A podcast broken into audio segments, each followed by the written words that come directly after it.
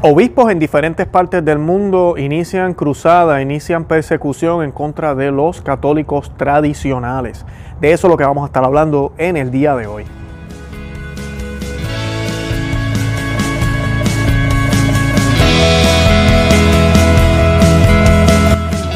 Bienvenidos a Conoce, Ama y Vive tu Fe. Este es el programa donde compartimos el Evangelio y profundizamos en las bellezas y riquezas de nuestra fe católica. Les habla su amigo y hermano Luis Román quisiera recordarles que no podemos amar lo que no conocemos y que solo vivimos lo que amamos. En el día de hoy voy a estar tocando varias noticias, todas están relacionadas con todo lo que está sucediendo después del coronavirus, o no después del coronavirus, porque todavía está aquí, pero después de que muchos países han comenzado ya a abrir las iglesias, todavía hay muchos que no han abierto, ah, tenemos que orar mucho por eso, pero los que han comenzado a abrir, pues han comenzado con nuevas eh, reglas y una de ellas, la más controversial, la que está definiendo, la que está poniendo la línea y colmando la, copa, ¿verdad? Es la, la imposición de la comunión en la mano y la prohibición completamente de la comunión en la lengua o en la boca, como siempre se hizo. Y muchas personas se están resistiendo. Debido a esto, en muchos lugares han habido obispos imponiendo nuevas normas, han tomado decisiones, están haciendo publicidad en contra de cualquier católico, a lo que ellos llaman radicales, que estén eh, todavía defendiendo lo que la iglesia siempre enseñó. O sea, que ahora eso es malo se ha volteado aquí la tortilla. Y esas son las noticias que voy a estar cubriendo hoy. Vamos a estar hablando del obispo Barron aquí en Los Ángeles, en, Estados Unidos. Vamos a estar hablando del obispo Vigano que le, escribió una respuesta a los obispos eh. También vamos a estar hablando un poquito de Argentina, la situación de allá de que cerraron el seminario y otros más que están haciendo exactamente lo mismo. Pero antes de comenzar, yo quisiera que hiciéramos un Ave María y la vamos a hacer en el nombre del Padre y del Hijo y del Espíritu Santo. Amén. Dios te salve María, llena eres de gracia, el Señor es contigo, bendita tú eres entre todas las mujeres, y bendito es el fruto de tu vientre Jesús. Santa María, Madre de Dios, ruega por nosotros pecadores, ahora y en la hora de nuestra muerte. Amén. Ave María, gratia plena, Dominus tecum, benedicta tu in mulieribus, benedictus frutus ventris tui, Jesús. Santa María, Mater Dei, ora pro nobis peccatoribus, nunc erora mortis nostre. Amén. En el nombre del Padre, y del Hijo, y del Espíritu Santo. Amén. Bueno, y pues eh, voy a comenzar primero con el obispo de Los Ángeles, el, obispo eh, Robert Baron, eh, uno de los que yo seguía en el pasado. Tiene muy buenos material en el pasado tal vez, pero últimamente desde que hizo una entrevista en la cual le preguntaron, un judío muy famoso aquí, Ben Shapiro, le preguntó que si él estaba bien, ¿verdad? Él es judío, y le preguntó a un obispo católico, ¿yo estoy bien o debería hacer algo? Y él le dijo, empezó a hablarle de la vía privilegiada y que después del Concilio Vaticano II se profesó que las religiones eh, musulmanas, judías, practican el mismo Dios, que después que él haga todo bien y en conciencia, ese camino está ahí. Eh, en vez de decirle, ¿verdad?, que tomara en consideración la fe católica y las Sagradas Escrituras eh, más en serio, eh, por, esa, por ese vía se fue. Muchos nos molestamos con esa respuesta de él. Y después de eso, pues él ha sido muy, muy defensor de muchas cosas, inclusive cuando sucedió lo de la Pachamama en Roma, eh, estuvo prácticamente defendiendo lo que estaba sucediendo allá. Y pues ha sido muy, muy triste ver eso. Y ahora, pues aquí en los Estados Unidos, por culpa de esto de la pandemia, pues mucha gente está despertando. Muchas personas que no querían tal vez ver la opción de irse a lo que era la iglesia antes, que todavía sigue abierto, gracias a Dios, Benito XVI eh, eh, escribió ese documento, ¿verdad? Su moro pontificum y es una, una orden eh, papal, la cual dice que la misa tradicional nunca fue abolida, que no hay ningún pecado en celebrarla y que todo sacerdote en el mundo entero tiene la libertad de hacerlo. Claro, hay que hablar con los obispos de ellos, pero, pero tiene esa libertad que no tenían antes. Y pues hay más lugares en el mundo hoy en día que nunca y pues eh, aquí en los Estados Unidos, pues han, estos lugares están creciendo. Yo voy se añadió una misa y ahora las, todas las misas siguen llenas, ya se están hablando de añadir tal vez otra más.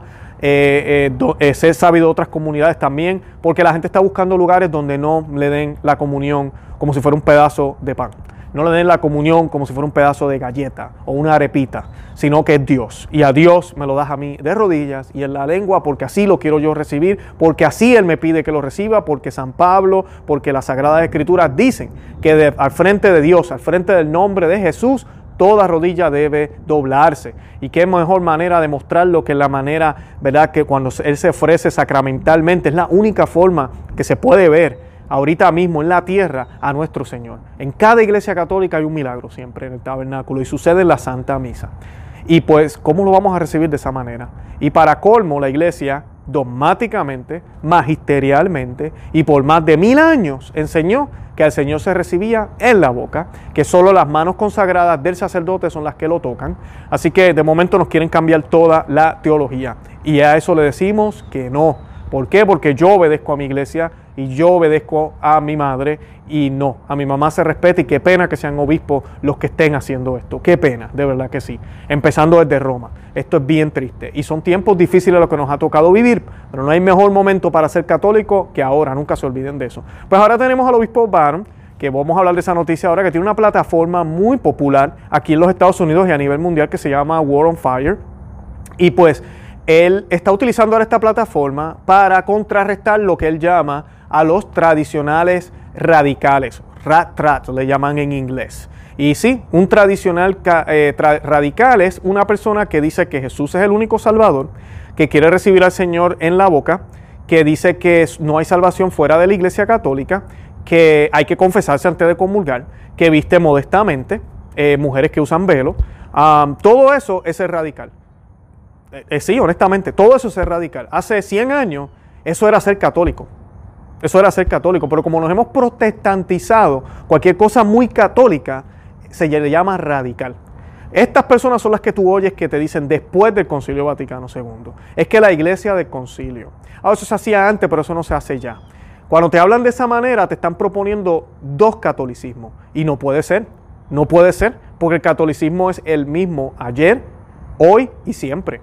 ¿Saben por qué? Porque el catolicismo, esa religión universal, es el cuerpo de Cristo, son sus enseñanzas, y esa enseñanza él mismo dijo que no iba a pasar, que no iba a cambiar, que se iba a quedar igual. Es igual, es vigente, independientemente de los cambios de los tiempos. Pero como nos han dicho que los tiempos cambian, pues tenemos que cambiar la teología, pues ahí vamos.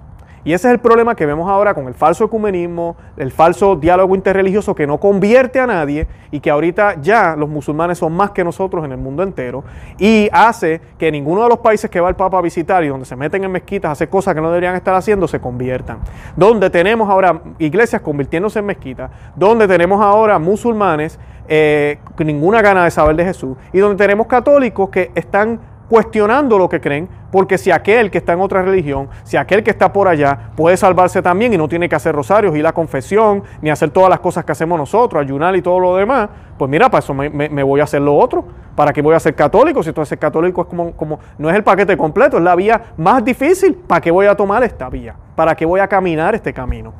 Ese es el problema y el melcocho, como digo yo, que tenemos ahorita.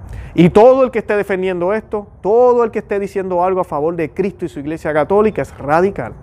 Eh, se nos llama antipapa, se nos llama eh, eh, fanáticos, se nos llama a un montón de cosas y bendito sea Dios por eso. Bendito sea Dios porque Él lo dijo, que íbamos a ser rechazados y que íbamos a ser perseguidos. Ahora sí da pena que sean los mismos líderes religiosos los que empiecen esta persecución. De eso sí da pena.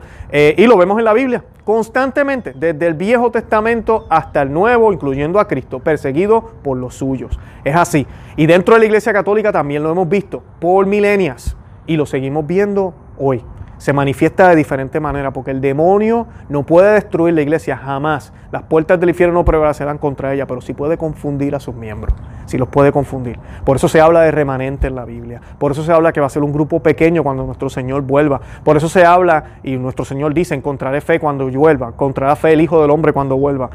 De eso es que se refiere. Y el obispo Baron eh, tuiteó diciendo, amigos, algunos católicos en América hoy son cada vez más explícitos en su ataque contra el Concilio Vaticano II, un concilio ecuménico de la Iglesia convocado y presidido por el sucesor de Pedro.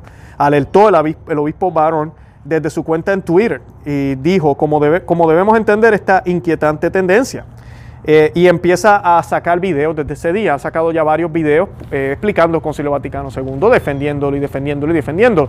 Aquí nadie está diciendo que el Concilio Vaticano II no es válido. Yo creo que es válido. Y yo creo que hay que prestarle atención porque todo católico tiene el deber de estudiar todos los concilios, todo, incluyendo el Concilio Vaticano II. Ahora, cuando tú empiezas a leer los documentos, hay unos cuatro y no voy a meterme en ese tema hoy, pero uno de los que a mí me, molesta muchísimo es Dignitate Humane. Y Dignitate Humane tiene, o Humana Dignitate, no, Dignitate Humane, es el que tiene este comentario de la conciencia, es el que habla de la libertad religiosa. Hablamos aquí, hicimos un programa con, el padre Federico Hayton y, y hablábamos de eso, de que sí, la iglesia siempre profesó de que el ser humano tenía la libertad de elegir si seguir a Cristo o no, pero hasta ahí. La iglesia nunca dijo, oh, tú tienes la libertad de elegir a Cristo, pero también puedes elegir musulmanes, puedes elegir los judíos, puedes ser budista si quieres.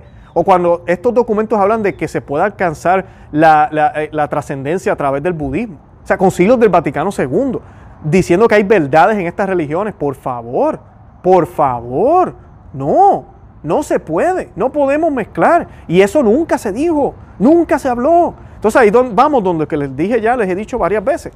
Entonces la iglesia de antaño se equivocó y ahora fue que nació la iglesia, entonces Cristo nos mintió. Entonces Pentecostés vino el Espíritu Santo, pero estuvo callado por 1960 años y no fue hasta, hasta los 60 que empezó a hablar. ¿En serio? ¿Eso es lo que vamos a estar creyendo? Y para colmo, una reforma que fue impuesta, ni siquiera fue llamada por el Concilio Vaticano II. Sí se habló de la lengua vernacular ahí, pero mira, nos cambiaron la misa, cambiaron todos los ritos de los sacramentos, todos. Investiguen para que vean. Todos los ritos los cambiaron. Si usted va a una iglesia tradicional, usted va a ver que el rito es distinto. No estoy diciendo que los sacramentos no son válidos, son todos válidos, los de ahora también, pero cambiaron las oraciones, cambiaron la forma en que se hacía. ¿Por qué? ¿Por qué? Porque están haciendo una revolución dentro de la iglesia y, y, de ahí comienza toda esta nueva teología, toda esta nueva forma de pensar. Hay cosas en oraciones que ya no se dicen. Yo le enseñaba a mi esposa y a mi hijo los otros días, tuve la oportunidad, gracias a Dios, de asistir a una misa en, eh, tradicional en latín. Eh, se celebró en, en, la iglesia que yo asisto para la Asunción. Una misa preciosa, la iglesia estaba llena, llenísima, gracias a Dios. Y me recuerdo que Estábamos hablando porque pues hay mucho silencio en la misa. Antes y después de la comunión, la consagración es en silencio, esas palabras son secretas porque es entre sacerdote y Dios. Y pues yo abro mi misal y empiezo a leer las oraciones que hay en el misal para leer en esos momentos. Y hay una oración, ya esto después de la comunión, escrita por Santo Tomás de Aquino. Y esa oración dice que la comunión que acabo de recibir no sea mi motivo de mi condenación. Esa frase, yo decía, yo la leía y meditaba y muchas personas dicen, pero ¿cómo es posible? ¿Cómo tú vas a pensar que la comunión puede ser motivo de condenación? Si estoy en, pecado, sí. Y esas son cosas que no se hablan, no se dicen. Y, esta oración yo, se hace después de la comunión, o sea que yo debo estar confesado, y mira, yo sí lo estoy. En ese sentido, yo sé, no tengo pecado mortal. Veniales, pues la iglesia nos enseña que se pueden perdonar en la iglesia, en la Santa Misa, siempre y cuando uno vaya a la confesión luego también y, y los confiese yo digo, mira, técnicamente uno podría decir, ok, yo estoy bien, ¿verdad? Humanamente lo que uno piensa, ¿verdad? Uno dice, yo estoy bien. Comulgué y con todo eso después de la comunión, como quiera le digo eso al Señor. Señor, por favor, líbrame de que esta comunión no sea una comunión que me lleve a mi condenación. Todo eso se ha perdido porque estas oraciones ya no se rezan ya no se rezan, ya no se pide que se recen, porque es que ese lenguaje es muy fuerte, ese lenguaje es muy, muy uh, malo, ese lenguaje aleja a la gente, ese lenguaje nos hace sentir sucios y pecadores, y nosotros ya estamos salvos y santos, ¿verdad? Suena como protestante, ¿no? Porque eso mismo es lo que ha pasado, se han metido ideas protestantes dentro de la iglesia. ¿Qué pasa? Cuando esto sucede, tal vez al principio, 10, 15 años, no podíamos decir nada, pero estamos en el 2020, 2020, llevan 60 años, y como, como cualquier persona mira los negocios y mira cualquier cosa. Usted está mirando deporte que usted mira, los puntos, ¿verdad? ¿Cuánto, el que tiene más puntos es el que gana. Eh, usted mira los negocios, el que está haciendo más dólares es el que gana, ¿verdad? Es el que está haciéndolo bien. Los números no mienten. Miremos los números. Miremos los números. Si no me crees, miremos los números. Si tú me estás diciendo a mí que el Espíritu Santo quiso que la iglesia empezara a, caer en declive como está ahora,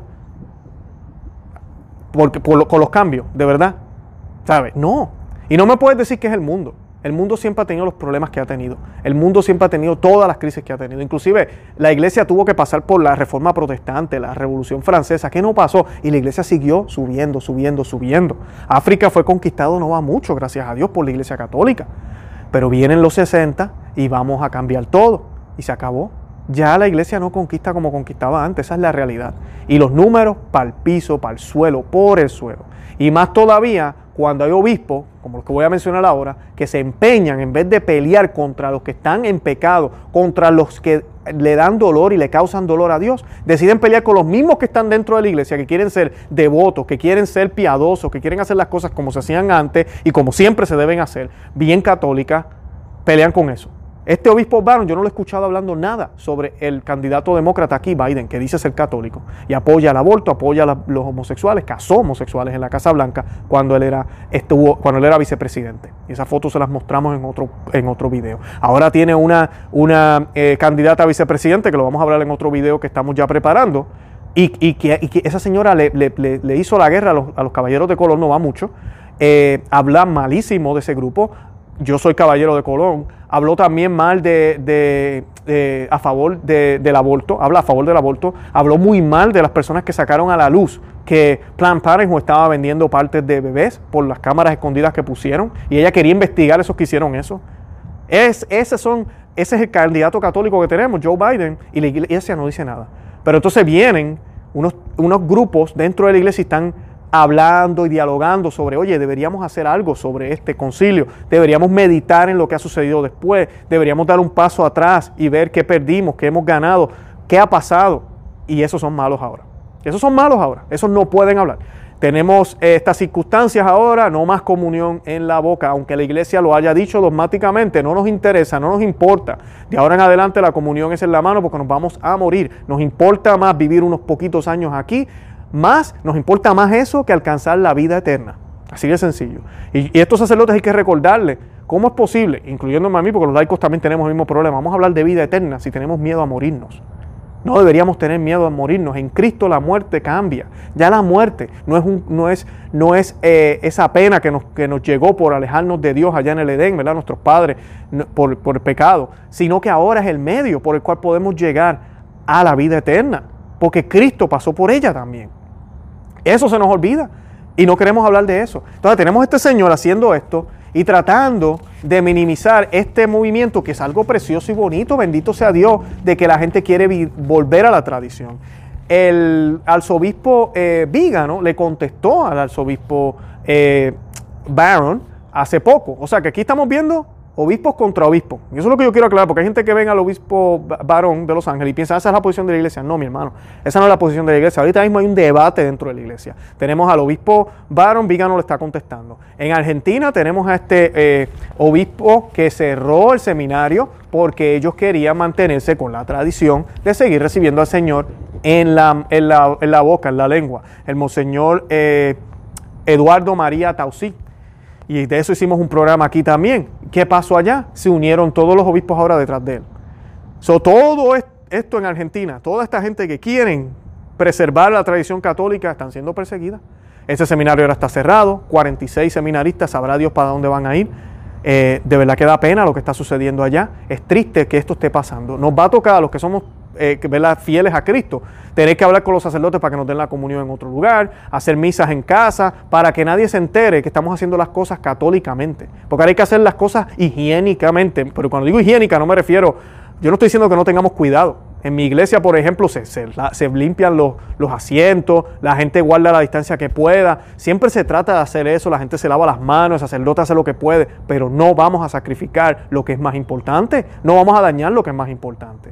Y lamentablemente esa es la persecución que vivimos. Y me gustó lo que Vigano le escribió al, al arzobispo Barron, porque Barron es un hombre inteligente y está utilizando muy buenos argumentos para eh, hacer caer en ridículo a este grupo de obispos y arzobispos que están tratando de que se hable este tema del Concilio Vaticano II a nivel eclesiástico y que se hable en Roma.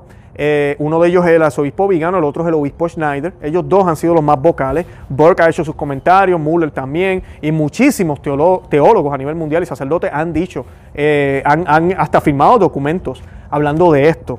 Y esto es lo que le escribió eh, el arzobispo Vigano a, disculpen, al, obispo Barron.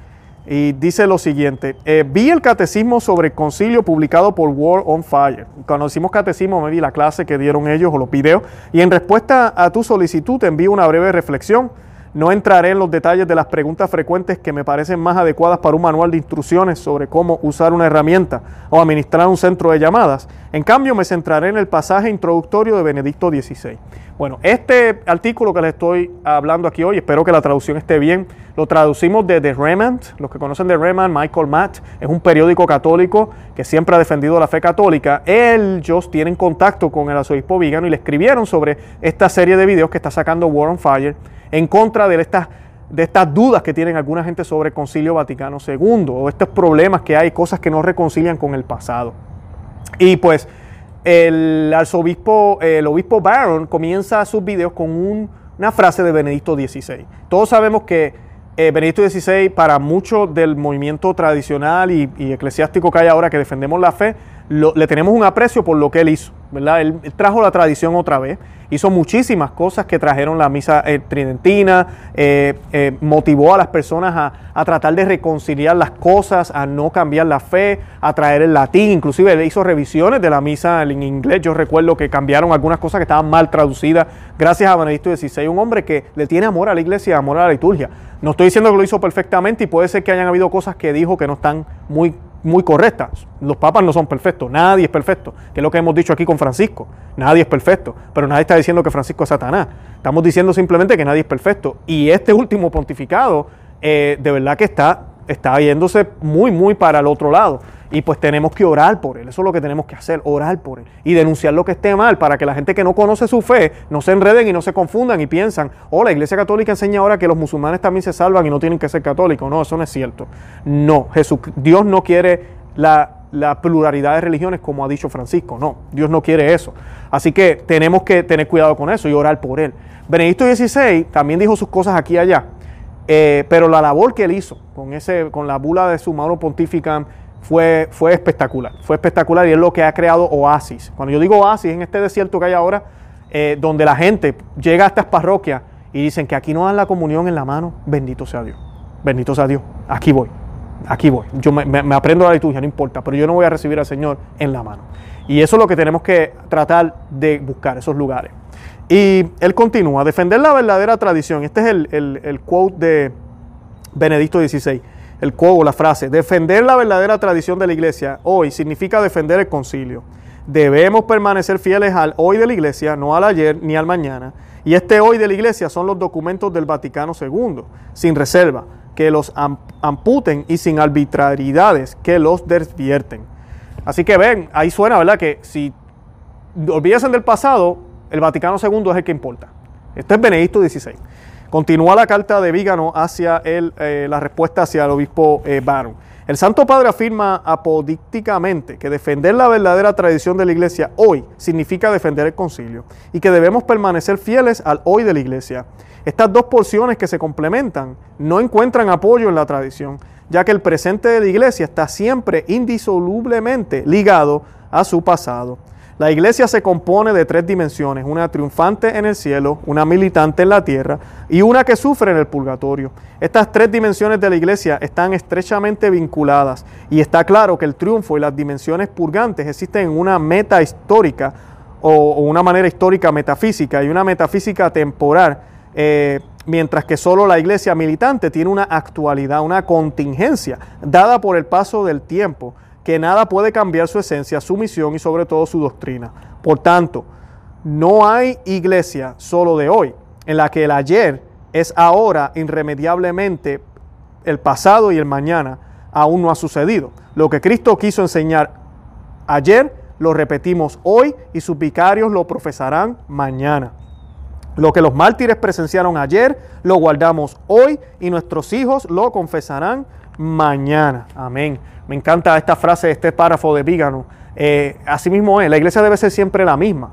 Sí, la que estamos viviendo, la militante, es la que está ¿verdad? corriendo. Y van a haber cosas que se van a hacer distintas aquí y allá, pero la fe debe ser la misma todo el tiempo. No podemos decir que tenemos una iglesia nueva, no podemos decir después del concilio, la iglesia conciliar, la iglesia, la iglesia sinodal, eso que se nos dice ahora. Todas esas palabritas, tengan cuidado cuando usted escuche eso, eso no es católico, eso son estas ideas masónicas que se han infiltrado dentro de la iglesia. Luego hay otra proposición de que debemos permanecer fieles al hoy de la iglesia, no al ayer ni al mañana que significativamente fue adoptada por los proponentes del Vaticano II, precisamente para borrar el pasado afirman la revolución conciliar en el hoy y desde, ese tiempo y preparar la crisis de ese mañana en el que ahora nos encontramos. Y los innovadores que querían ese concilio lo llevaron a cabo precisamente con las reservas que apuntaron. El magisterio ininterrumpido de la iglesia y la arbitrariedad que los desvirtió, eh, ¿verdad? Está para, aquí está paragrafiando Ratzinger Y pues eh, es bien importante esto porque no, lo que profesó la iglesia ayer es lo mismo hoy. Lo que la iglesia creía antes debe ser lo mismo que creemos hoy. Debe haber una continuidad. Y sí, el obispo, el, Papa Benedicto XVI, ¿verdad? habló de esto y habló muchísimas veces de eso, de que tratáramos de, unir, de que hubiera una continuidad, pero estamos viendo lo que está sucediendo, no hay una continuidad, no tan solo en algunos de estos documentos, ojalá se hubiese quedado los documentos, en la acción, en la acción, lo que estamos viendo desde, desde Roma, desde muchos obispados. Miren lo que está sucediendo con la comunión en la mano ahora. No hay una continuidad, ya no importa. Se trata de la iglesia de hoy, eso nos dicen, la iglesia de hoy. ¿Y qué con la iglesia de ayer? ¿Y qué con la iglesia de ayer? La iglesia siempre profesó, ¿verdad? Que ortodoxia es lo que se enseña, ¿verdad? Lo que, lo que se enseñó, lo que se, lo que se enseña y lo que se ha enseñado siempre. Lo que la iglesia dijo, lo que se practicó, es lo que siempre hubo coherencia y siempre fue acogido. Siempre se vivió eso es la ortodoxia, eso es lo que la iglesia siempre miraba cuando tenía que hacer decisiones, cuando querían ver si era apostólico lo que se estaba creyendo. Fue lo que se hizo, es lo que se está haciendo, es lo que se aceptó, es lo que se llevó a cabo, es lo que siempre se habló. Ok, eso es ortodoxia, viene de Cristo y ha seguido por generaciones. Porque muchas de las cosas fueron escritas luego en las Sagradas Escrituras, pero muchas no. Como yo les he dicho, la Biblia tiene respuesta para todo, pero no todo está en la Biblia. Por eso los católicos tenemos el magisterio la enseñanza de la iglesia y la tradición, que es la, la enseñanza oral. ¿okay? No veo, dice Vígano, no veo por qué lo que los innovadores lograron ayer con el Concilio Vaticano II, en el detrimento de la tradición, no puede aplicarse a ellos hoy. Aquellos que en el nombre de ser pastorales no dudaron en demoler la doctrina moral, litúrgica, espiritual y y el edificio disciplinario de la vieja religión, como lo llaman, en nombre del concilio. Hoy se atrevería a reclamar por sus atrevidas innovaciones, esa sumisión obsequiosa y esa defensa que no quisieron aplicar a dos mil años de magisterio infalible. Y debemos mostrar apoyo incondicional no a la tradición, sino al único evento que ha contradecido y adulterado esta tradición. Me parece que esta línea de razonamiento, aunque sea desde un punto de vista puramente lógico, no tiene mucha credibilidad y se limita a reafirmar esta autorreferencialidad de la Iglesia conciliar, en ruptura con la enseñanza ininterrumpida del Supremo pontífice que los precedieron. Por otra parte, me parece que la cita de Benedicto XVI contradice también esa hermenéutica de la continuidad, según la cual el concilio debe aceptarse no como una ruptura con el pasado de la iglesia, sino precisamente en continuidad con él. Pero si no hay iglesia de ayer, ¿a qué se refiere la continuidad de la supuesta hermenéutica conciliar? Otro juego de palabras filosófico que, lamentablemente, ha mostrado signos de fracaso desde el momento en que fue formulado y que hoy es negado desde el trono más alto. Podemos observar con asombro el empeño de los fanáticos del Vaticano II en defender su concilio hasta el punto de componer nada menos que una especie de catecismo del concilio. Si se hubieran tomado la molestia de reafirmar con igual empeño la doctrina inmutable de la Iglesia cuando fue negada o silenciada, precisamente en nombre de la revolución conciliar, hoy habría menos desconocimiento de la fe y menos confusión. Pero lamentablemente defender el Vaticano II es más importante que defender el perenne depósito de la fe. Como dice aquí Vígano, perenne depositum fidei. Esto lo firma Carlos María Vígano el, 14 de agosto, vigilia de la Asunción de la Santísima Virgen María. Y pues eh, tiene toda la razón Vígano. Tiene toda la razón Vígano. Y esta persecución está ahora porque estas personas, eso es lo que creen. Ellos creen que lo que importa es la iglesia de ahora. Esa vieja religión, eso ya pasó. Por eso escuchamos gente que nos dicen ya no se ayuna. Hay personas que no, no saben que se supone que uno ayune todos los viernes. Eso lo hicieron los católicos por milenias. No, ya no se hace, no hace falta. Eh, y no estamos diciendo que se van a ir al infierno por eso, pero es que hemos perdido la catolicidad. Inclusive, y esto no es misterio, personas mayores pueden testificar sobre esto.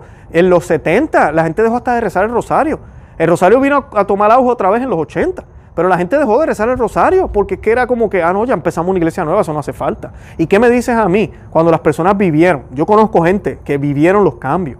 Tú sabes lo que es estudiar una iglesia donde hay reclinadores, arrodilladores, donde toda la vida, esto sí yo me acuerdo haberlo vivido, tú has recibido la comunión en la boca con una patena y de momento te dicen que eso ya no hace falta porque hemos madurado, porque las cosas han cambiado, porque el Señor, porque aquello, lo otro, porque el Vaticano II, porque el Vaticano II, y tú dices, pero ¿por qué Vaticano II?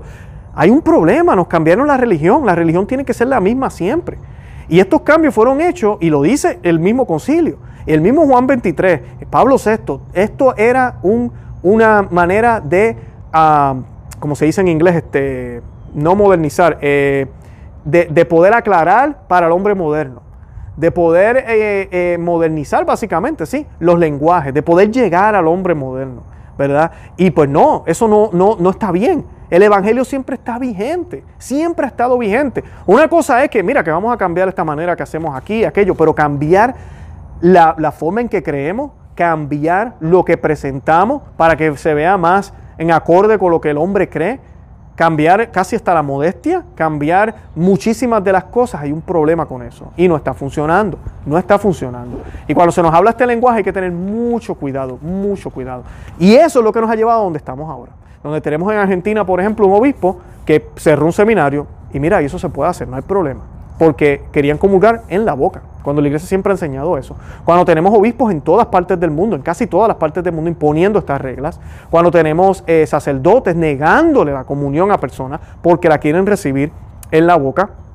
Eh, cuando tenemos sacerdotes inventando cosas en la liturgia, diciéndole a las personas que la misa va a ser diferente la semana que viene, eh, teniendo payasos, teniendo mujeres en el altar, eh, haciendo cosas que se supone que sea solo el sacerdote quien las haga, donde tenemos creencias que se mezclan con el catolicismo, donde uno ve y promueven el yoga en las iglesias católicas y se le llama el yoga católico, donde tenemos sacerdotes que abiertamente defienden y obispos que defienden todo lo que sea homosexual, donde defienden esta cultura, donde dicen que la iglesia tiene que hacer algo, que la iglesia tiene que abrir las puertas. Como dice James Martin, tenemos que construir puentes. Todo esto se puede dar por todo esto que se empezó a predicar desde ese concilio. Tenemos papas visitando mezquitas, algo que era impensable antes. Eso era impensable. Mucha gente dirá, pero, pero ¿cómo es posible que un papa no hiciera eso? Eso es amor, eso es bonito. Mira, no, eso no es amor, eso es desamor hacia Dios, es amor al mundo, amor a caerle bien a todos, amor a ser popular.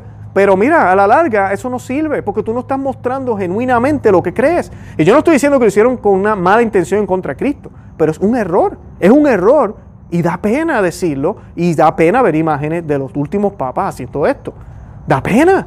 Papa Benito XVI se quitó los zapatos en una mezquita. ¿Cómo es posible? En serio, se quitó los zapatos, o sea que ese sitio es sagrado. Un sitio que dice y profesa que Cristo no es Dios, que Jesús es un mero profeta. Entonces yo me voy a quitar los zapatos ahí. Ellos reniegan de mi Dios. No tengo que tratarlos mal, pero yo no voy a entrar ahí. Ni loco, no debo hacer eso. O aceptar indígenas en Roma y dejar que hagan lo que quieran porque esa es la manera en que ellos saben orar. Ellos no saben orar más de otra manera, como hicieron ahora este pasado año cuando le pidieron a todas las religiones, oremos por la pandemia. Y el mismo Papa dijo, yo sé que mucha gente va a encontrar esto escandaloso, pero pues ellos no saben otra forma de orar, déjalo. O sea, que el budista que le ora a Buda no pasa nada. A eso hemos llegado. Cuando la iglesia fiscalizaba, la iglesia enseñaba, la iglesia educaba con amor, claro que sí, pero educaba. Y, y le decía al mundo entero, no, ustedes quieren salvarse, ustedes quieren que esta pandemia se vaya.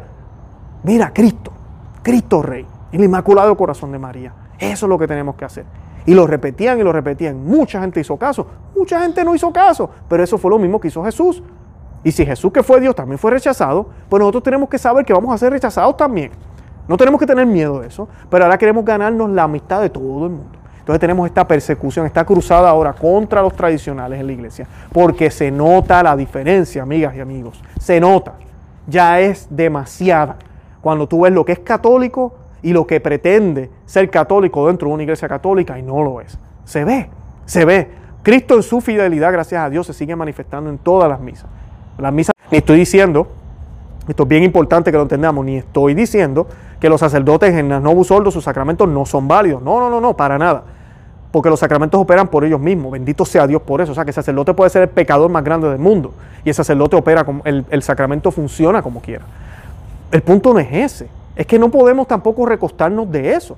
Vamos a hacer las cosas lo mejor posible y más todavía preservar lo que nuestro Señor con sangre pagó en la cruz y nos dejó. Nos dejó, por eso la iglesia era tan y tan, como dirían ahora, rígida, tan y tan cerrada, porque había que proteger la fe, había que protegerla. Así que pidámosle a Dios que estos obispos dejen de perseguir a los que no deberían estar persiguiendo y se vayan allá afuera a perseguir a los charlatanes que nos quieren imponer un orden mundial, que se pongan allá afuera a decirle a los proabortistas que no está bien lo que están haciendo, decirle al feminismo, al, feminismo eh, radical que no, no tienen espacio, que eso está mal, eh, los que están en estas tendencias homosexuales, a educarlos, a, ayudarlos, que, que hagan lo que tienen que hacer, que denuncien, porque a la larga, ¿saben lo que va a pasar? este supuesto mundo que ellos están coqueteando con él y piensan que, uh, mira, estamos bien. Y allá está desde Roma diciendo que tenemos que obedecer a la ONU. ¿Sabes qué? La misma ONU, las otras organizaciones, los mismos gobiernos nos van a cerrar, nos van a decir, no más, se acabó. Ya tenemos poder suficiente, bye bye, no te necesitamos. Y ahí sí que vamos a estar llorando y ahí sí vamos a gritar y vamos a decir qué hicimos. Y ya va a ser muy tarde. Así que meditemos en eso, recemos el Santo Rosario, eh, por todo esto, mantengámonos fieles a la, fe. Vamos a ser perseguidos, mira, bendito sea Dios por eso. No hay mejor momento para ser católico que ahora. No duden de eso nunca. Yo los invito a que visiten nuestro blog, conoceamavivetufe.com, que se suscriban aquí al canal en YouTube, que nos dejen eh, un mensaje, que nos escriban eh, también que nos que comenten, compartan el video por Facebook, por WhatsApp, por Twitter, todos esos medios, para que más personas se beneficien de esto y sigámosle pidiendo al Señor en el nombre de Jesús que nos dé la fuerza que de solo del Espíritu Santo nos puede llegar y pidámosle a la Santísima Virgen María que ruegue por nosotros. Santa María, ora pro nobis.